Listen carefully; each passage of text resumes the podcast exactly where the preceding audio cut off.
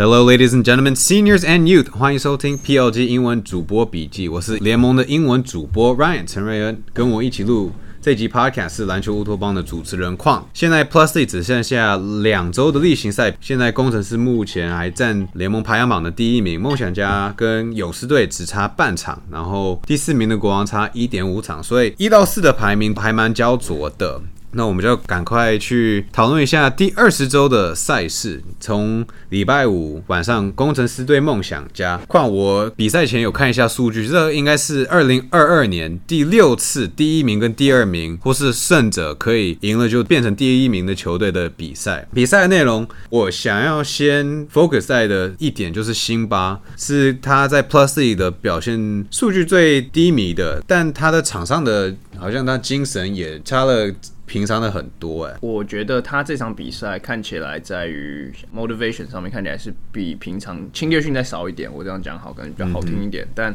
很多球迷其实都有做到这一点，就是第四节在，因为我记得你有跟我讲提到一个数据，是他第四节只打一分钟，一分多钟而已。嗯哼。那其实第四节你有看到一个 scene 是冠伦教练想要把布罗尔换上去，但是后来最后布罗尔又坐了回他的板凳上面，所以最后是没有成功换上去。这一点我不知道是不是因为球队或者布罗尔觉得说。可能球队已经进季后赛了，所以现在可也许可以开启一些比较练兵的模式。还有另外一个 caveat 是那天新组的冷气还是有一点点问题，所以其实你在第二节你就会看得出来，尤其是 b l u r 他的 fatigue 他的这个体力看起来很很明显的下降，所以也许是那样子。所以我我也不是很不是很知道，但像你讲，他这场只有十二分十篮板，绝对是今年他算是最低迷的表现。对，在第四节只有上场六十九秒的时候，竟然正负值是 minus six，原本在他上场之前，他们好像工程师在第四节好像追了一分，那结果辛巴上去又负六，是蛮奇怪的现象。但反而在辛巴我就写不给力的状况之下，Mike Bruce 结果开赛可能状况不是很好，他有几次上篮放枪，然后命中率不是那么高，但最终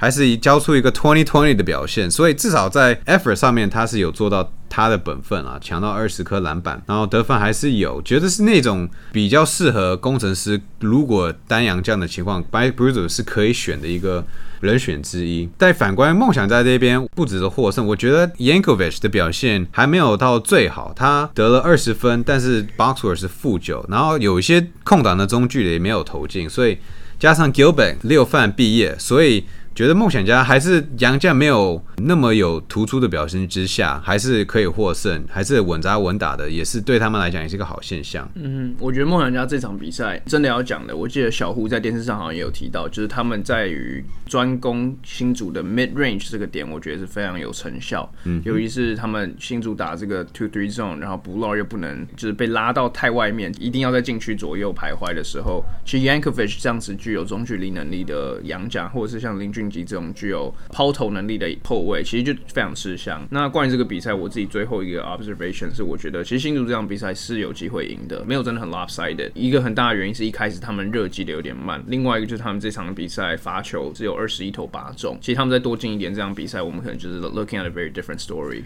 这是第一次梦想家在新竹县体育馆获胜。然后他们的系列是三比二，然后梦想家领先十二分，所以如果到最终战绩是一样的话，这就是一个蛮关键的一些数据。好，到周末的比赛，我们两个都在桃园巨蛋。我们第一场是桃园对上勇士队。那我觉得领航员在这场比赛跟礼拜天不一样的是，他们节末的时候常常放掉。领航员在礼拜六是节末的时候被打的比较多。第一节是十一比三，第二节是一个两个三分球，Jones 跟赖廷的三分球六比零。因为他们在自己在第三节有一个跑出一个十三比二，然后第四节还反超一分，所以领航员觉得没有一整场的专注度，就最后比较低比分的比赛还输掉。对领航员的进攻而言，现在我觉得他们有一点太依赖 Devon Robinson 的 shot creation。嗯哼，因为其实他们在第三节下半场在 come back 的时候，有很大一部分是其实勇士队守不太住 Robinson。但是你一看到第四节，因为 Robinson 其实他说实在话，他也是他甚至看来节目还是有点受伤，第二天没打。他们一旦把他换下去之后，领航员的进攻就再度宕机，然后最后就是很可惜的又被勇士拉了一波拉开来。所以我觉得这是领航员明年要怎么打，会是很大的一个课题。勇士蛮有趣的，shooting split 竟然 field goal 两分球、三分球，全部都是百分之四十二点九。从板凳跳出来的现阳简伟如好像得了十分，对不对？对啊。然后张宗宪从上礼拜受伤，这个礼拜可能没有那么有效率，但是就是展现出自己是本土的得分第一选择。他得了二十二分，但这场比赛勇士基本上就是那一个礼拜有一场，然后获胜，就是达到那个礼拜的任务。礼拜六晚上的是钢铁人对上国王队，国王队继续有他们的伤兵问题，不只是汤马斯连续没有出赛，这场 Quincy Davis 也是算是休息吧，所以延续他们的连败，就好像现在已经到了五连败。然后我不想问一个蛮有趣的问题，是不是对比较注重三分球的球队，你反而守区域会比较好？像去年领航员对梦想家就基本上全部守二三，然后现在钢铁人的二三或是一三一，结果反而对国王队是蛮有效的。还是是伤兵的问题比进攻的手段还要是一个重点。我自己觉得这一场啊，就 specifically 这一场是伤病的问题比较大。你刚刚讲其实很重要，因为我们之前有提过，联盟三分平均一直都在三十趴左右徘徊，这其实并不是一个非常优质的数据。就算一个射手空档，也不代表他一定是 guarantee 会进球。所以其实，在我们联盟打联防，不管是一三一、二三联防、三二联防，其实对于放外线射手这件事情，其实也许是可以试着赌一把。我们也看我们很多支球队其实。都有打所谓去联防的动作，对吧？其实我觉得这有点看当天球对手的手感了。对我联盟最高的三分命中率是国王队的百分之三十二，但很重要的，他们的进攻也是需要大个子高位的策应，或是他们的低位的持球，然后切入传球。嗯哼，在国王队这边少了他们两个大的禁区的主将来讲，然后对方 Anthony Bennett 是蛮积极的去抢进攻篮板。最后一百比八十，钢铁人获胜，是对战的二连胜，刚好就是你什么时候遇到你的对手，而不是你的状况或是对手状况，就是有时候就是看时机，职业运动就这样子。这也是钢铁人那个新的助理教练第一次亮相了，看人啊，也许这是有有差别的。我也觉得新的教练如果要一整个休赛季去跟球队练，跟赛季前。设定好大家的自己的任务、自己的位置跟球队的 schematics 是什么的话，的确是对球队比较帮助很大。我们之前看到 Demarcus Berry 真的开季的时候才刚到，所以是起飞的比较辛苦。好，我们延续到礼拜天的比赛是。领航员对工程师，那反而这一场比赛是每一节的开始都是工程师打出了一波，第一节就十二比零，第二节就十一比零的有一个 run，工程师就是拉开这个距离，领航员就是最终虽然打到第四节也是很精彩，但是追不上，一样就是四十八分钟没有完全的专注在自己的任务跟自己球队的战术。虽然工程师赢了这场比赛，但是有些比较不好的现象，譬如说工程师这一场是九场里面。杨将得分比例最高的八十三点八 percent，就是球队的得分。然后这也是单场工程师杨将出手次数最高的一场比赛，第二季的六十二点五，蛮奇怪的。虽然赢了这场比赛，但同时也没有让本土全密的发挥。然后也许等到下半场再交给杨将去处理。反而一开始法师就非常积极，然后辛巴就是大概打到他应该的水准。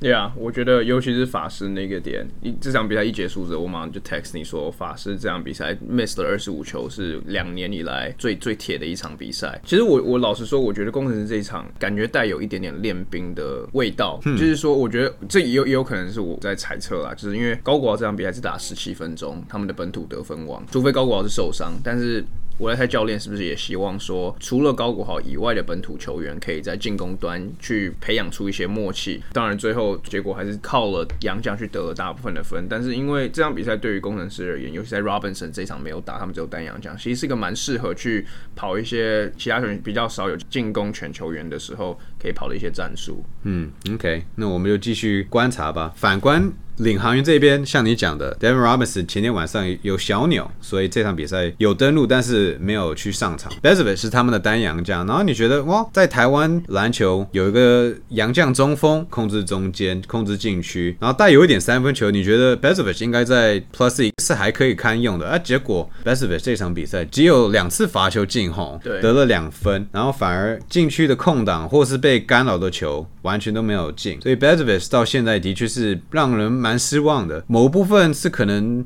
因为他隔离出来，或是他原本想要到台湾的时间被延续了很多次，但最终效果还是不是很好，所以这的确是领航员需要重视一下，评估他们目前洋将请的人跟他们下一个球季要怎么规划。但好的亮点就是我们的林振得了十七分，这场比赛还 plus seventeen。林振这个球季还总和来讲是一个 plus ten。这不只是这场比赛表现的好，这个球季林战好像也没有受伤的时候，好像在场上表现的比去年还要好哎。呀，今年有这种中华队的洗礼，对他一定有帮助啊！会出现一个欧洲步，然后中距离这么有把握度，真的是蛮看好的。像我们之前讲的，你对辛巴，你的中锋就是要有他的得分在，因为辛巴就不会太积极的站出来去守他人家的中距离，人人家的三分球。所以工程师对国王队才是那么难点，因为汤马斯或 Quincy Davis 都可以投三分球，或是王博志单周 MVP 也是攻下了二十五分，有一点摆平了那个。身高跟进去的一个劣势，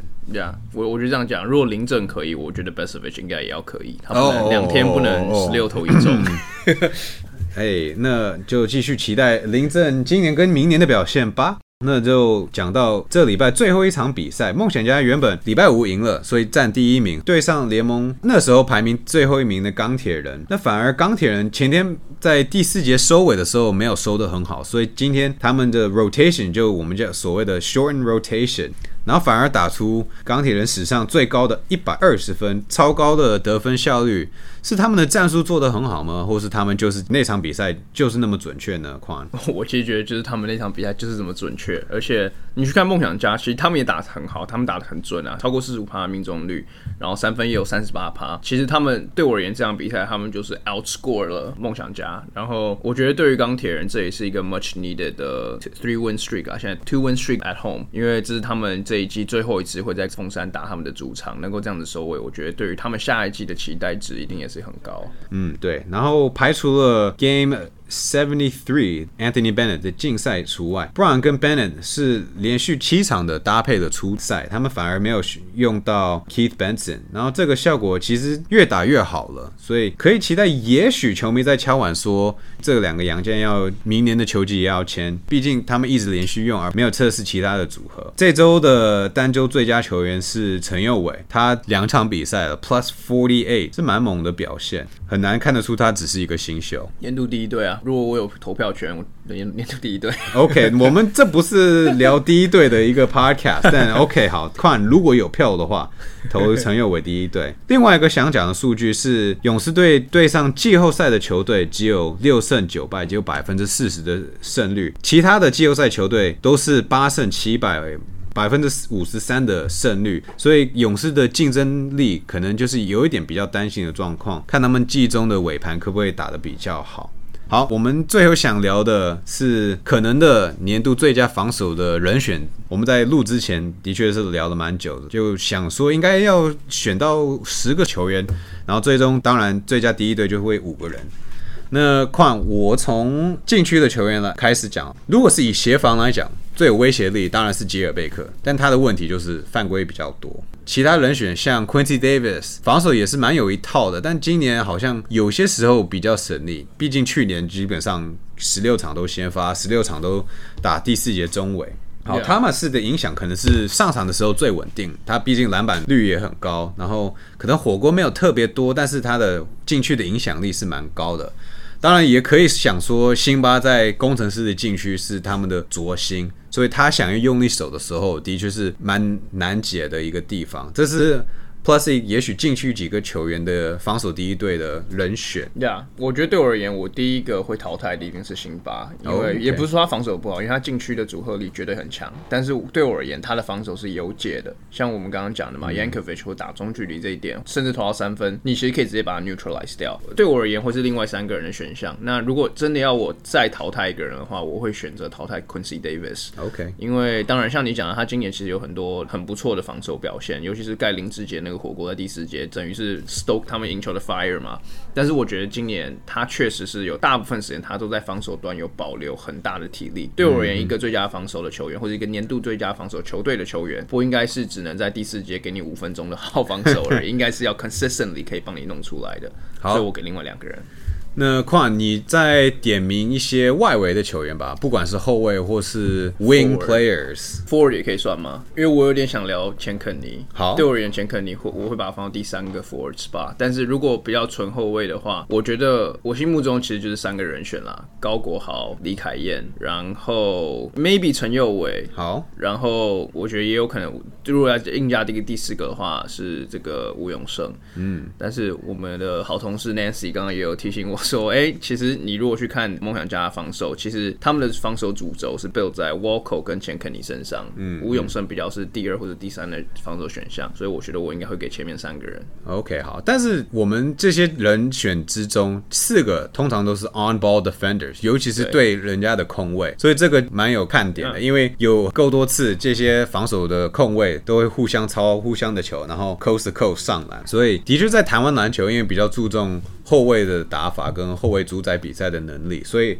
你那个点如果有个好的防守者，如果他超节数据也好，是一个重点。陈彦伟的 argument 可能就是因为他守区域防守，所以后面可以帮他协防的人比较多，但他的超节的确已经目前是联盟排名第一的球员，就是蛮厉害的数据。然后李凯燕、高国豪都有他们的压迫能力。那我们开始讲 wing players 吧。你之前讲钱肯尼对他的一个一点的就是很多洋将已经在生他气蛮多的。已经像 Robinson 啊，像之前 Chris McCullough 都有犯他 U 的规，就是因为 Kenny 守你就变得很烦，on ball 或 off ball 都是蛮烦的。不是说他犯规不犯规，他就是一直黏着你。然后 Walker 就是哇手很长，然后体能也很好。唯一的可惜就是 Walker 最后一场好像有受伤，所以不清楚他的伤势的状况。但那些都是一些我们觉得防守第一队的一些人选，可以给大家参考。那下礼拜继续的有季后赛的组合对战。但是我们最终的排名，我们就继续再看吧。我们还有第二十一周，然后之后还有一个 bonus basketball，第十一周延到后面去了，所以最终我们的季后赛就是会在五月二十一号开打，预计五月二十一号开打。那谢谢大家收听，我们下次再见。拜拜。